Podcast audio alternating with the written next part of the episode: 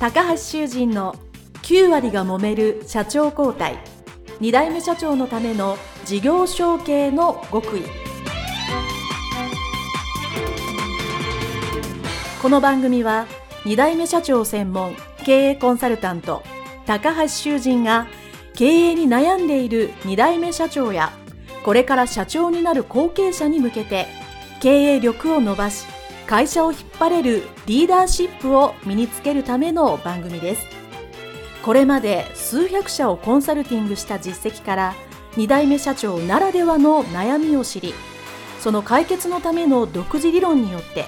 2代目社長もまた従業員も幸せに仕事ができることを目指した内容です。皆さんこんにちは。次世代経営協会理事長高橋です。本日は株式会社今里職人代表取締役今里有俊様ですね。オフィスにお邪魔してのインタビュー後半でございます。今里社長どうぞよろしくお願いいたします。はい、よろしくお願いします。はい、前編で後継者時代のお話を聞いてですね M&A があったりその後社内の改革があったりということで後継者ながらもね動きをたくさんされてすごくご活躍だったと。と思いますけど、まあその裏にご苦労があったというのはですね、前編にえーお聞きいただいたかと思いますが、まあいよいよ後半はですね、社長になってからのお話をえーお聞きしたいと思います。でまずあの、まあ社長というか、えー代表取締役を交代したまあきっかけみたいなのはどんなところからでしょうか？あの、先ほど前回の時にうん申し上げた、売上が大きく落ちたと、はい、はい、はい。はいはい。えーいうことがございました。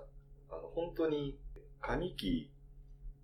閉まった段階で、までは、赤字確保してました。はい。で、えー銀行さんももう気づいてましたんで、この会社どうするんですかって皆さん来られて、はい。えー経営方針説明会を個別にメインと準メインとそれぞれ今こうこうこういう課題を抱えててこうだけどもこれからこういうふうにしていくからきっとこうなるはずっていうのをさせられるようなぐらい銀行もやばいと。なるほど。はい。で、弊社の場合は5月決算だったんですけども、そのやばい年の11月の、えー月次を締めた段階でいけるっていうのですぐ電話しましたけど、行きなさいね、いけますよって見てくださいって、えー言いましたけど、その年の、えー営業利益は400万だったかな。ピーク72億まで行ってた会社が60億を切って59億何本の売り上げまで落として営業利益400万。そうなると、うん。うん。えー株の価値が大きく落ちるんですね。そうですね。はい。で、これはあの、前回の回で、あれやったこれやったっていうふうに申し上げましたけども、うん非常に重要な、これをやってなかったっていう問題がありまして、はい。相続対策です。うん。えー株式は父親が80%を持っていて、はい。ほぼ全てですよね。はい。それの相続の準備は一切してなかったんですうんね。で、これがだから売り上げが数億のちっちゃい会社だったらあんまり問題にならないんです。うん。そうですね。ところが、やっぱり30億、50億を超えてくると、えー、純資産が積み上がってきますので、はい株式の相続税評価額が莫大になってしまうん。って、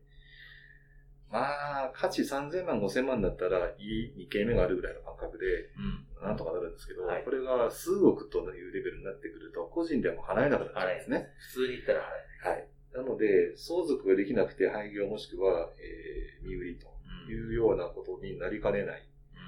っていうことには当然私も気づいてましたので、はいここでやるしかない。ということで、周りから、えー、包囲殲滅作戦で、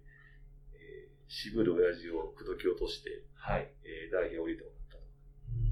まあ、具体的に言うと、銀行さん当時、すごいことに11個取引があったんですけども、おー、すごい。数がすごい。はい。政府系の3個を除く、うんえー8個すべてが、えー賛成してくれて、はいえー当時の代表に相続対策するなら今ですよ、うん。という話を、えーくどくどとうん。やっていただいて、えーで、まあ私は、えー個人保証をすべて受け持つことを条件に、うん。えー代表専務になりました。あ、代表権はあるけど、肩書き者は専務だったんですね。そうです。父親は社長の状態で、はい。まず一旦個人保証を私が全部引き受けると。うんうん。いうのを条件にしたんですね。はい。なので、要は、無条件交付しようと。うん買い救われということを言われたわけです。最初は株買い取れまで言われたんですけど、それ不可能ですからっていうのも数字で見せて、私が借金できる金額ではなかった。うん。うん。はい。それは無理ですと。できる限りで言うと、個人保証は全部確かにますと。言って、一旦代表専務で1年間過ごして、はいで、仙台が降りるタイミングで私が社長をついたという流れですね。なので、あの、お取引先様、お得意先様も一部は気づいていらっしゃいましたけど、大変でしたね。そういう状態ですから、うんあなた周りにもいろんな火の粉を飛ぶわけですよ。うん。うん。大変でした。はい。なので、えっ、と、事業承継としては、極めてうまくいかなかった部類にうちは入るんじゃないかなというふうには思うんですけども、まあ銀行さん、皆さん幾度におっしゃってました。こんなのしょっちゅうですよ。あのいろんなね、あるじゃないですか。はい。家具屋さんとかね、有名な事例で言うと。はい。まあ、そういうのを見ると、もうこんなのしょっちゅうで、まあ、皆さんご苦労されてるんだけども、うんあの、多少の痛み、痛みが、その、ホストで済むんであれば、もう飲み込んでやっていくしかないんじゃないですかと。うん。そうです。はいなので、まあ、私の不手際を責める声は、銀行さんからは出なかった。うんうん。まあ、そうで、まあ、そうだけど、まあ、特に自社株ですよね。まあ、あの、土地が建物を個人でね、持っていらっしゃる企業さんもありますけど、今里食品さんであったら、まあ、まずは、その自社株の評価がすごく高いので、いや、土えー地建物の額がでかすぎて、事業所はね、はい。もうありえない、個人の持ち物はありえない。はい。まあ、ね、私も、まあ、事業証券、自社株対策をいくつかあるんですけど、多分まあ、何個かしか、まあ、その当時だともう少しやりようがあったかな。まあ、今、見つかりしか主な方法はないので、まあ、どれかを取られて、まあ、どれ取ってもコストがかかるので、おっしゃる通り、ある程度飲み込みながらやらないといけないな。まあ、でもそれにまあ気がつかれたっていうのは、やっぱりその、情報を見てたし、ご自身が全部やってたっていうところで、まあ、もちろんもっと早くやればいいっていうのはね、なんで、まあ、後で気づきましたけど、まあ、そのタイミングに気づかれて、よかったんじゃないかなとは思いますけど。そうですね。あの、あのタイミングでできてなかったら、ちょっと、かなり厳しいことになりましたね。あまあ、納税はまあ、しなきゃいけないんですけど、はい。従業員さんの給料だとか、賞与を削ってまで納税をするというのは、これは、経営としてはもう失敗に近い。行為なので、正しい申告と適切な納税はもちろんするんだけども、え事業がね、ちゃんと続いて、累計額でしっかりとね、納税できていくっていうことが、やっぱり国民に対する貢献の基本だと思うので、そういうやり方を、まあ、知恵ですよね。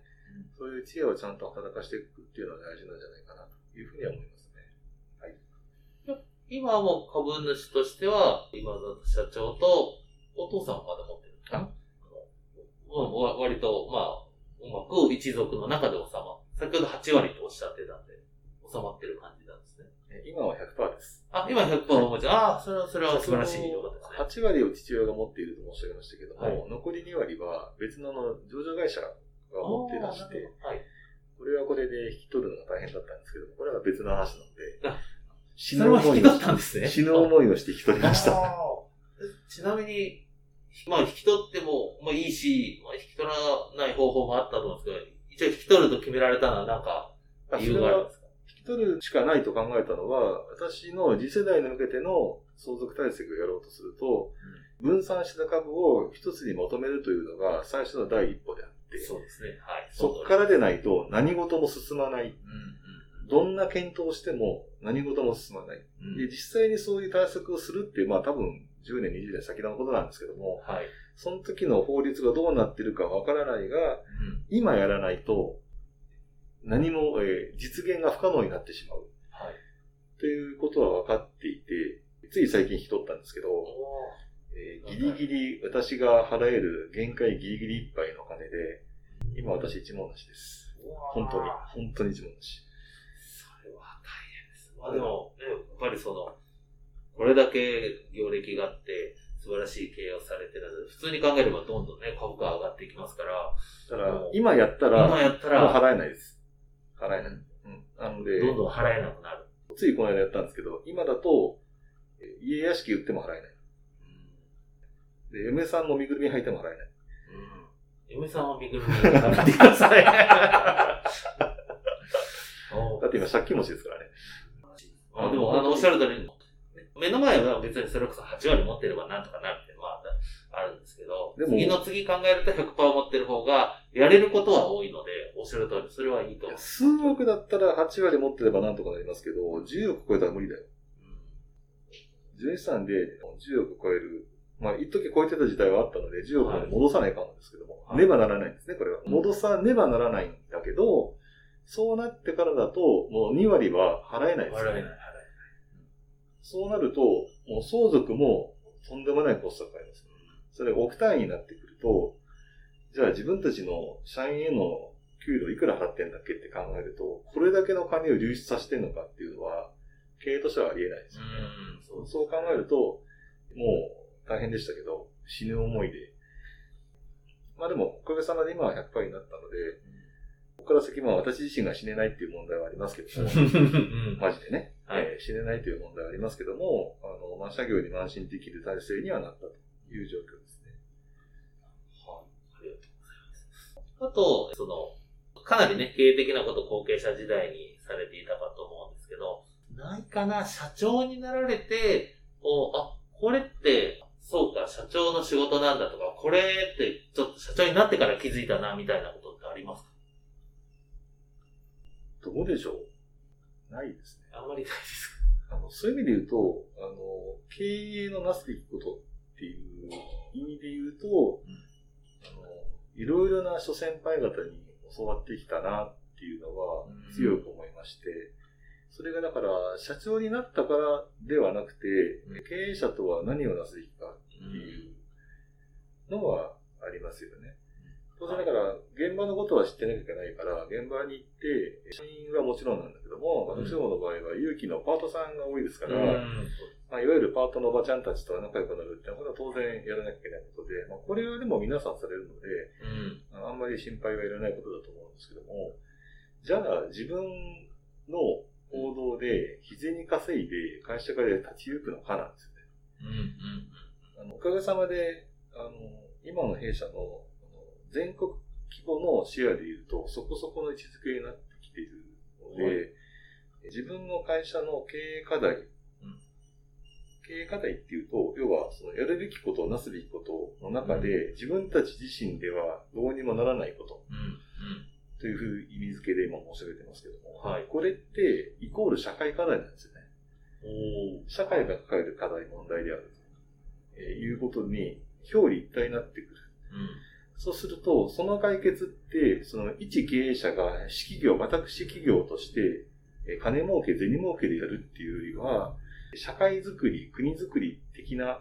話になってくるんですね。はい。まあ、だからといって、あの、立候補してどうのこうのって話ではなくて、うんえー一民間の企業の経営に携わっているんだけども、そこで解決していかなければいけない問題って、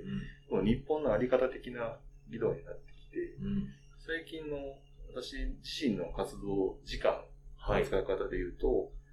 えー6割型会社以外ですよね。これ、おは会社外の、まあ、いわゆる一般社団法人の活動だったり、公益財団法人の活動もそうなんですけども、うんあの、まあ、その社会に向けての、えーまあ、情報収集もそうだし、発信もそうだし、活動が多いい。うん。ですね。まあ、ほぼほぼ東京になっちゃうんですけどね。うん。で、そういうことで、あの、まあ、これに関しては、比較的以前からもう7年、8年ぐらい前から活動を始めてましたので、はい。いずれこれが大きな課題になってくるの分かってましたので、えーおかげさまで、期間が長いと、それだけ人脈の幅が広がってきて、で私のような若造なんだけども、それなりの、えーお国の制度設計に関わってきたりだとか、はい。そういう話にはなってきているので、だからって、まあ、ガレについて自分の会社が儲けようとかそういうことではなくて、国全体が良くなって、業界全体が良くなれば、結果的にその中でシェアがトップの弊社は一番恩恵を受けますので、そうですもうそれで十分なんですよね。うん。でそこから先シェアを伸ばす努力は、これは競争なので、会社の中の社員たちがやればいい。営業は売ればいいし、開発はいい商品作ればいいし、製造はいい商品作ればいい。でもそれって仕組みを作ってみんながやるようになってれば、私って邪魔者なんですよね。邪魔者で、ああせいこうせいって言いにく行為そのものが、その会社の行動を阻害してるので、下手に言わない方がよくて、基本的には、今はあまりそういうの、まあ、当初はまあいろいろされてたんですけど、い今はあまりそこまで言ってないと。まあ、あの、決済は最後しますけど、うん。ダメなのはダメって言いますけど、基本的にはフリーにしてるんですよね。だから会社の年度のまあ予算だとか、方向性だとか、えーを言う以外で言うと、もうひたすら自分たちが何者なのかっていうアイデンティティ、それも、えー銭金じゃなくてフィロソフィーなんですよね。うんうんえー理念を、えーどうやって会社の中に浸透させていくかに集中して、はい。はいそ。れ以外の日々のその業務っていうと、その制度そのものですね。うんそういうところに、えー、なんていうかな、パワーをかけていくっていうのが最近ですかね。まあ、あの、いろんな経営学者が、あの、本とかで書いてる内容も大体そういう内容だし、うんそうです。はい。事業として、まあ、経営者がやることっていうのは、まあ、イノベーションをどう生み出すかっていう話ですけども、うんそのネタって結局、会社の外のいろんな地域だとか、いろんな人だとか、あるいはいろんなお客さんに会って、そこで気づくじゃないですか。まあ、そういう活動ですかね。特にまあ日本の場合は、えー何かにつけて規制がすごく多いので、そうですね。はい。なので、まあ、イノベーションというよりは、その規制をいかに、まあ、その規制の趣旨に合いながらも、その、えー経済活動として適正な方向に向かわしていくかみたいな、そういう議論が多いですけどね。何でもかんでももう、野放図に自由にさせてくれっていうんだうと、ん。それはそれでまあ混乱を生むので、規制の中のここが、やっぱり、えーフラグステーションを起こしているのでうん、こういうふうに書いていくと、まあ、社会全体として混乱も防げるし、経済活動としては上向くよね、っていうような話が多いかなっていう感じですかね。はい。今里社長のインタビュー後編その1はここまでにさせていただきたいと思います。今回はですね、まずは自社株対策ということで、これは後継者、後継社長にはとても重要な